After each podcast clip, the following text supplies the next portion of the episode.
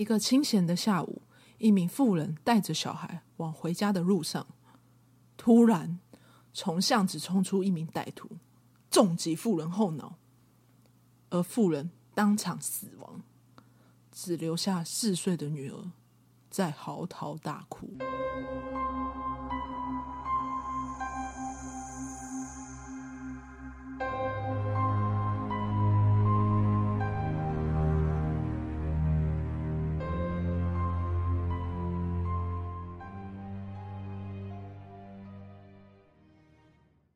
大家好，我们是解压说，全台最不解压的解压说。我是 A 梦，我是阿宇。那今天的这个案件其实就是台北之狼的后续，可是你要讲后续，其实它并不算一种后续，因为它是案件是这边发生一件，士林发生一件，台北发生一件，士林有可能发生一件，这样交叠在一起的。因为我们前面有讲一个台北之狼，台北之狼不是三、哦、三个三四件命案吗？对，那是在第几集呢？就是前两集。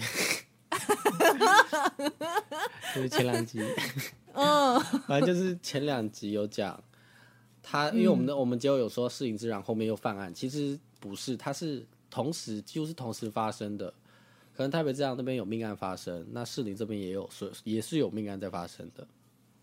哦，可是台北不是跟士林都是台北区吗？因为有不同的案件，这个这个这个案件会归类叫士林之狼，是因为它的发生点就是。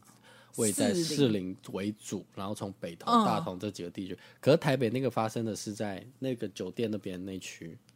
哦，所以两区不同，但他们的案件名称也就是不一样的。一定要不一样才能分类啊，因为犯案手法本来就不一样。而且时间是交叠的，所以那阵子真的很不安全呢。那阵子的晚上，几乎妇女都不敢出门，而且这个案子的频率高到一个礼拜可能有会有两三起，甚至有可能一天就有两起。一天就有两起，太危险了吧？哎，零零总总都是随机的，都随机的。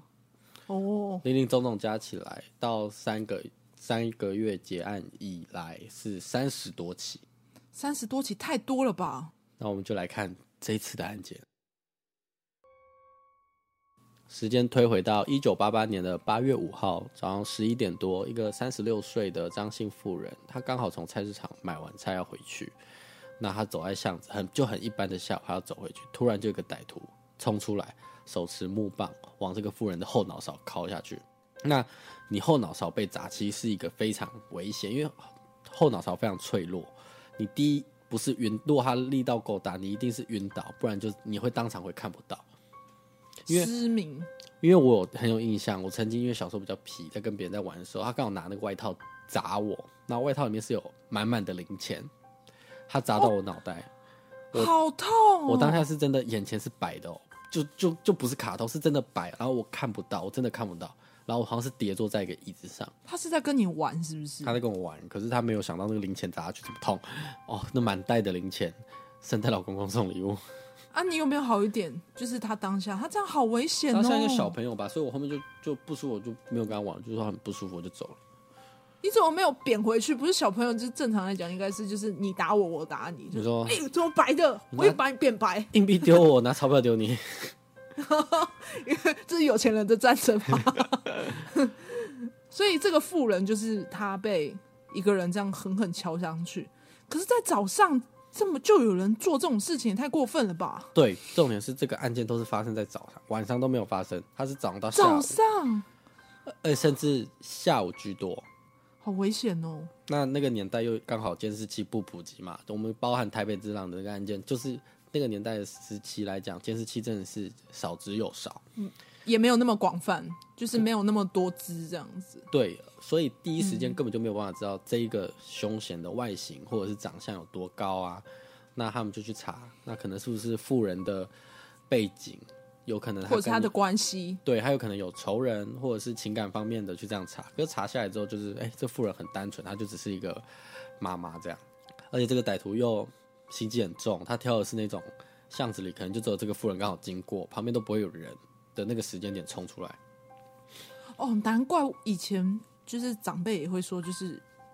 其实女孩子不要走小巷，就是这样，因为小巷就会有机会让人家对你，就是可能从你后面对你做什么，或突然性侵你都有可能，捂住你这样子。对，都非常有可能。而且那时候有那种从后面熊抱的也有啊。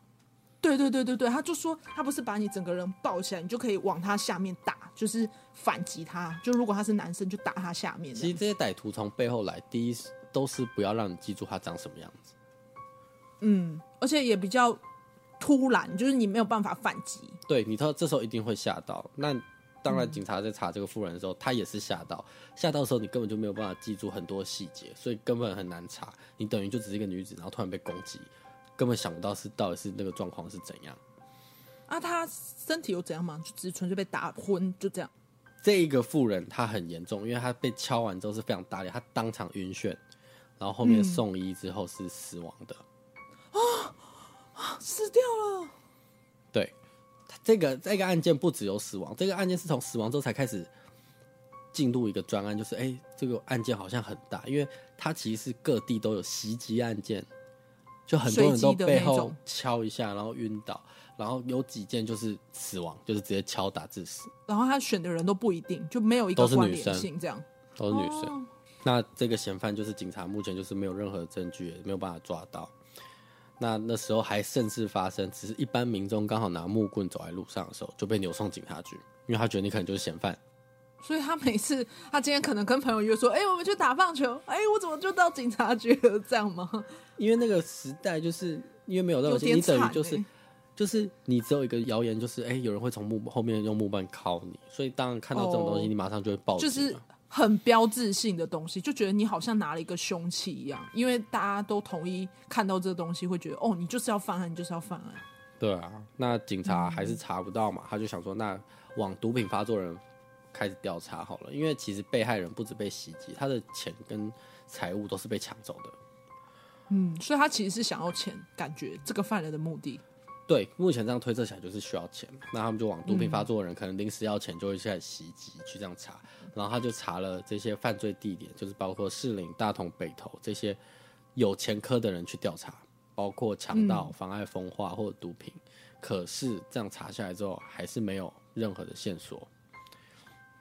那透过那些就是可能被攻击的人的口中去叙述这个歹徒的样貌，他们就想办法要让这些人想起来，所以他们用最传统的方法，就是各种体型不同的警员一字排开，按照他们不同的大小去让这些受害者看可不可以，哎、欸，可能是这个身高，或者是可能这个体型去回想，看谁是最类似的。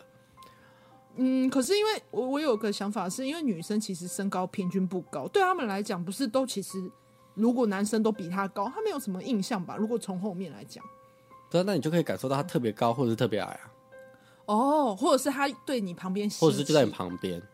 哦，对对对对。然后这样去拼凑拼凑拼凑，再是五官，用五官的方式，就每个警员的五官这样特别去把它分开，眼睛、鼻子、嘴巴去这样拼，看到底谁是。就让他们选谁是长相是怎样。对，然后最后的确有拼出一个画像出来，嗯、然后那个画像上面的那个样貌是。三十岁，然后一六八到一七零公分，而且眼睛是比较大的那种。以男生来讲，他眼睛算大，而且是有双眼皮。那警方就先把这张画像进行第一时间公布，看看到底有没有认识的人，嗯、或者是又是有新的被害者，就是认出这个人。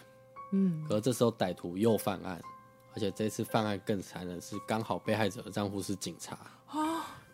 那这样子，这时候舆论就炸锅，哦、整个媒体就爆炸，什么警察无能啊，连自己老婆都有危险，这种话就开始到处传。那这个被害者，她是二十五岁的年轻妈妈，好年轻，超年轻的。他刚接完四岁女儿要回家的路上，刚好在迪化街二段的旁边的公园，突然就窜出歹徒，一棒从后面敲下去，而且又是敲到致死。哇！哇！那他这次就是很，他一样就抢走钱包跟一条 K 金项链，然后又是没有目击者，唯一的目击者呢就做这个他的女儿，因为刚好牵回家，那女儿已经基本上已经被吓到哭的跟什么一样，就不可能请他去指认。他这样根本就会那个吧？那叫什么 PTSD 哦，心理创伤，应该会有。嗯，而且他妈妈过世了，当场就过世啊。然后警察就开始去查，但他一定会抢金饰嘛？就如果身上有金饰，一定会抢。那你如果金饰抢到，你拿那条你没有用啊，你一定需要把它卖掉啊。嗯，卖掉才会有钱嘛。那警察就说：“那我们干脆从嚣张这条路开始走好了。那就是先把有幸存下来的被害者做财务损失的登记，再发给当铺。哦，所以他就是从那个当铺开始查，说这些有在可能买卖金饰品的，对，有可能哎，最近有哪几条金金条这样金项链或者是饰品啊，有进来这个当铺里面。哦哦，那这样感觉比较快抓到。这样他们是希望可以马上就有一点线索啦。而且警察跟当铺业者间其实是有密切的联系，而且有明确的规定，典当的物品在三个月内都不准留当，所以是会保存在的证物。哦，但是那个时代就是比较久，所以它又不像现在有个资料库可以打开，你电脑打开就查得到，就是摄取一下就到了。现在没有，有那时候就是一本一本的，你让一在一页一页翻，谁来过，谁卖多少，嗯、这样一页一页就翻。这样子好古早，可是也没办法，是当年。对啊，可是，嗯，遗憾的是，这样查完之后，还是没有任何一件这个案子里的财务损失在里面。哦，所以当铺这条路没有。那犯人真的就把那些抢来的东西就留着吗？应该也是不太可能啊。那他们就想到，除了当铺以外，另外可以卖金银财宝的地方就是银楼。嗯，就是那边变现的地方。对，可是他银楼不归于八大行业，所以跟警方没有合作，他是没有管制的，也不能特别去命令他要干嘛干嘛。为什么？因为他不算八大行业啊，当铺是有管制的，所以他警方在跟他要求的时候是要无无条件的提供线索。可是银楼它只是一个产业哦，所以你还是必须跟他，哎、欸，可能我这边发个公文给你之类的。你还是如果你能配合就配合，不能配合警方也不能拿你怎样。对，警方就立刻联联络银楼理事长协助，刚、oh. 好这理事长也非常愿意配合，嗯、而且他是很愿意提供各种资料，赶快给他这样。那他提供三个月的金饰银饰买卖记录，马上就发现一个位在剑潭的银楼有一条 K 金项链是被扯断的。啊，那还蛮明显的。对啊，扯断的你，你怎么可能扯断，然后就说哦，我不要这条项链了，然后拿去银楼卖？不可能啊。嗯，就是它不是完整的了。对，而且银楼在买卖的时候都会把它做记录，那刚好这个 K 金项链有做记录，然后就把这些被害者看看这条项链是谁的，这样。哎、欸，对，我突然想到，那这些饰品上面不是会有 DNA？那他们那时候可以采验吗？不行。哦，不行。第一时间没有 DNA，就是你拿到之后，他是先那个年代是先赶快先把照片给这些被害人。嗯。一九八八年，科学方案还不普及的时候。嗯哦哦哦，对了对了，然后对不起，我突然想，我一直把它想成是 没事没事。现代对不对？嗯，就想说，嗯，它不是会沾到 DNA，那把它拿去验不就确定？你看那时候还在翻簿子哦，所以一有 K 金项链，赶快拍照存证，然后寄给这些被害人说，赶快指认这是谁。哦、那指认之后，没有想到这一条项链有人跳出来指认，就是警察老公的老婆的，老婆的那条项链。嗯、那专案小组就立刻要去一楼取这条赃物嘛，因为已经确定了。可是其实。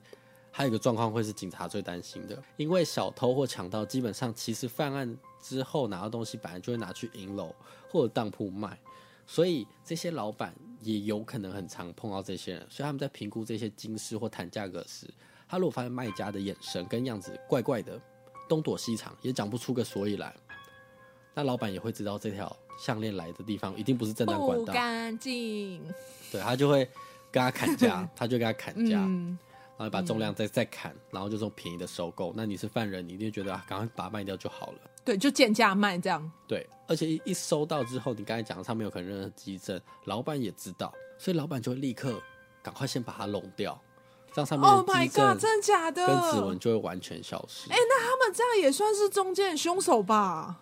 不是，他就各个行业啊，你也不能讲你有错。哦，就是因为他要。就是他，他就也只是收了一条项链，他把它融掉，本来就是，oh. 因为你不可能拿到一条项链，然后你觉得它怪怪的，你就不融它。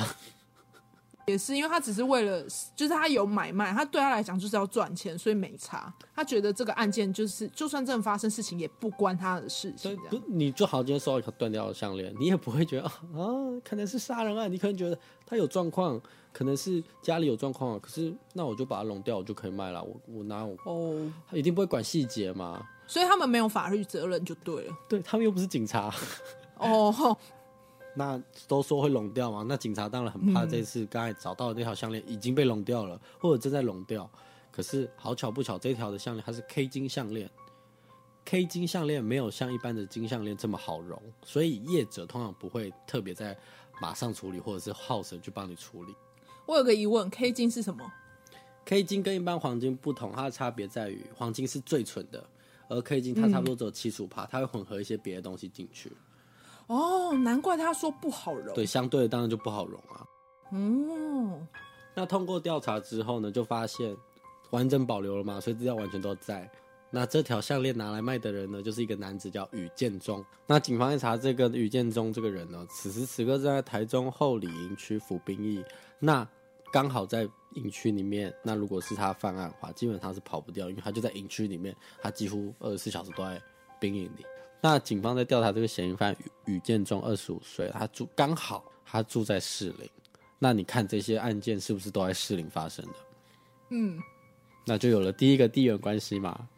那还有刚才那个那张画像，其实那个画像是透过拼凑出来的。然后我有看到那个画像，刚好我们刚才不是有讲那个眼睛吗？刚好宇建中本人的眼睛也是大的，而且还是双眼皮。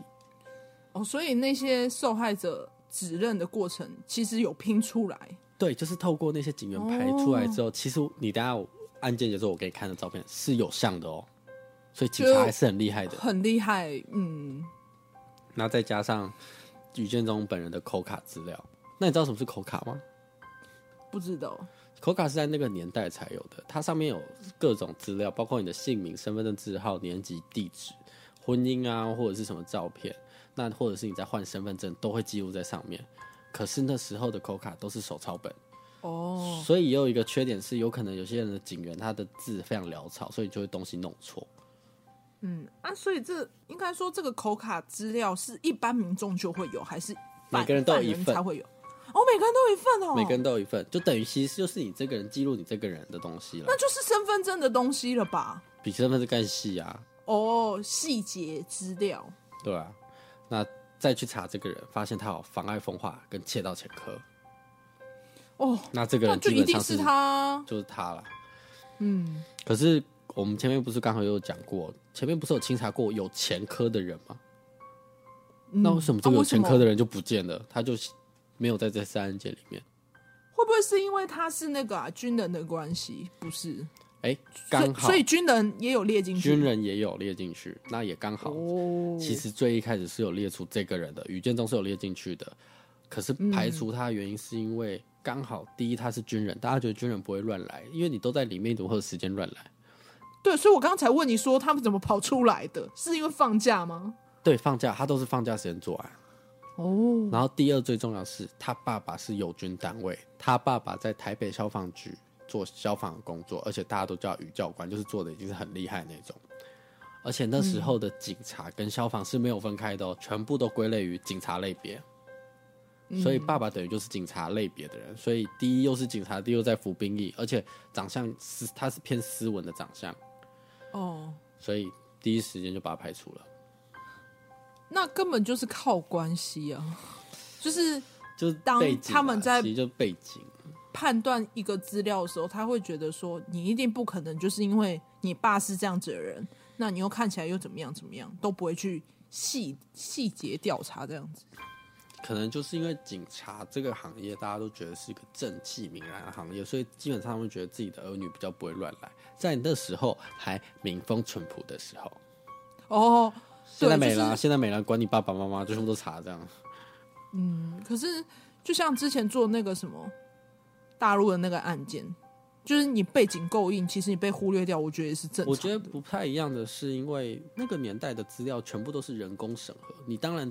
人工审核就会有你说人工判断的感觉，因为你看现在一定是电脑一起全部列出来，哦、可是那时候就是只能靠人工去审啊，还有人为判断。嗯。嗯，那如果是他刚好涉案了，而且是军人，那他们就联络反情报总队，总队的少将立刻就联络台中营区，立刻请他把宇建中就地看管，嗯，把他抓走。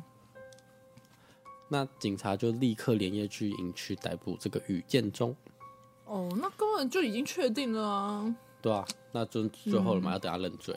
那逮捕后，警方就立刻把证物啊，那些 K 金项链跟另外一枚钻戒都摊牌给他看，这些都是人家发现的你嚣张的东西，那结果于建中马上就承认，对自己就是这个事实啊，这些案子就是他犯案的，而且犯案动机很简单，他就是缺钱，他就是花到没钱。啊、他爸不是啊，他爸不是警察吗？怎么会没钱？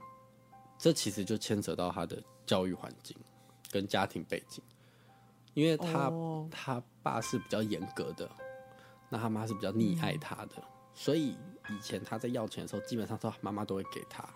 可是当他后面成年之后，他要要钱，爸爸就不会给啦。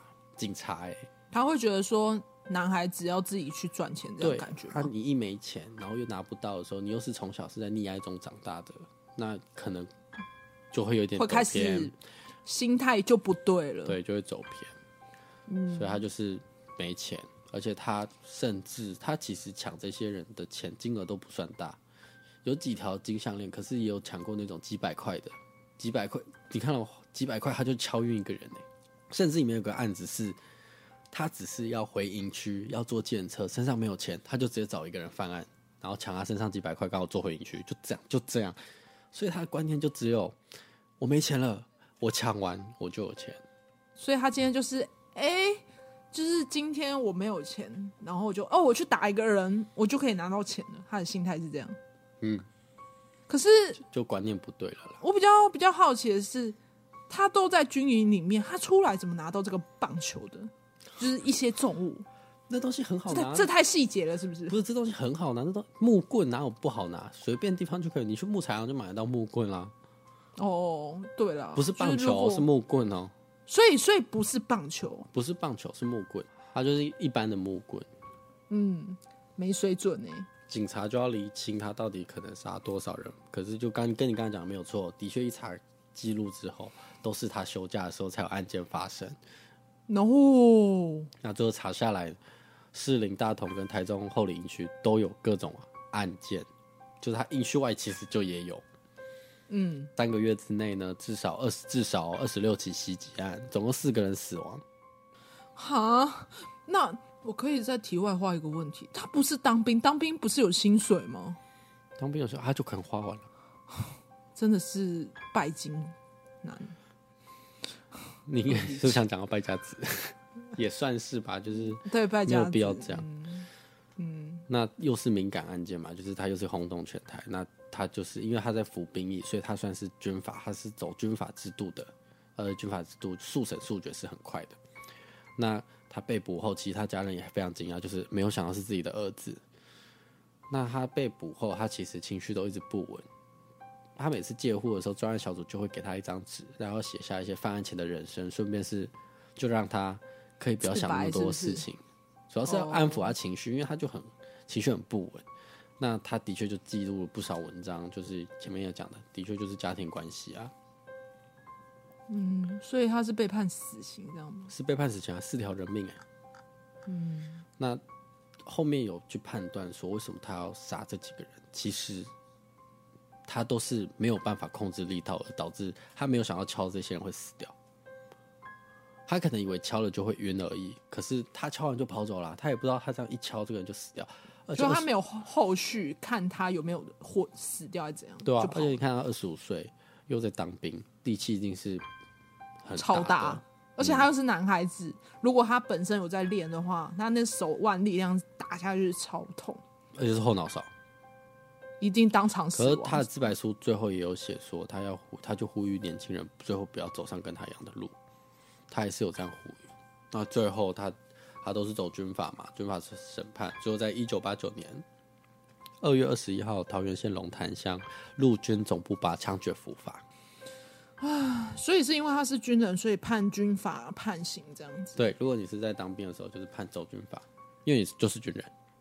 这也是我们上上个礼拜的案子刚好有讲到，嗯，军法就是走军法制度。他真的还蛮年轻的。而且二十五岁，嗯，说实话，就是他在这个年纪算是一个人生还有很多事情要刚开始的年纪。嗯，可是他不是他可能比较容易逃避。其实他在当兵的时候，他是有跑掉的，他是有逃兵的，哦，他有逃兵哦。对，所以你看二十五岁他还在当兵，那是不是因为他在兵营里面有被霸凌？呃，纯粹他不想当兵。是哦，哦，对，我觉得他们家人应该会很自责吧，因为自己的儿子变成这样子。对啊，而且是警察世家。真的得说，就是年轻人可能在决定事情还是有点太冲动了。拍了我们就是应该说，没钱有很多方式，就不是要用抢的才有。好奇怪，啊、嗯，就去工作，就还是可以赚点钱的。然后我觉得有可能因为他家庭背景啊，就是因为压压力嘛，所以他爸不给他，所以他觉得用这样偏激的方式。其实这案件也有在讲，就是你要不要去了解为什么这个人会犯案啊？这一直其实在各种案件一直常常跑出来。可是这几个案件探讨不出来，是因为都是大案子，所以都是速审速决，你根本没有时间跟他讲太多东西啊。这个案件会有他的心理层面的侧写，是因为他有给他那个纸，叫他写他生前的故事。哦，不然其实这个案子就会很快就结束了。所以他心理层面的东西还是比较多，是在讲他自己个人的事情，没有在忏悔就对了。没有，他就觉得是溺爱啊。哦。所以他是觉得现在得不到，我就要从别人身上得到，这样，好吧？那今天案子就到这边喽。哦哦，对了，跟题外话讲一下，我们这礼拜要去台中玩喽。为什么？Yeah. 因为要跨年了。呀。今天录音的时候已经接近跨年了。对，大家上听到这一集应该是二零二二年了，可是就是可以稍就是聊一下，说我们终于我们从五月做到现在，谢谢大家陪了我们半年哦、喔。没有停吧？应该是没有停过吧？我们持续每周上一集啊，真的持续了五个月，是不是？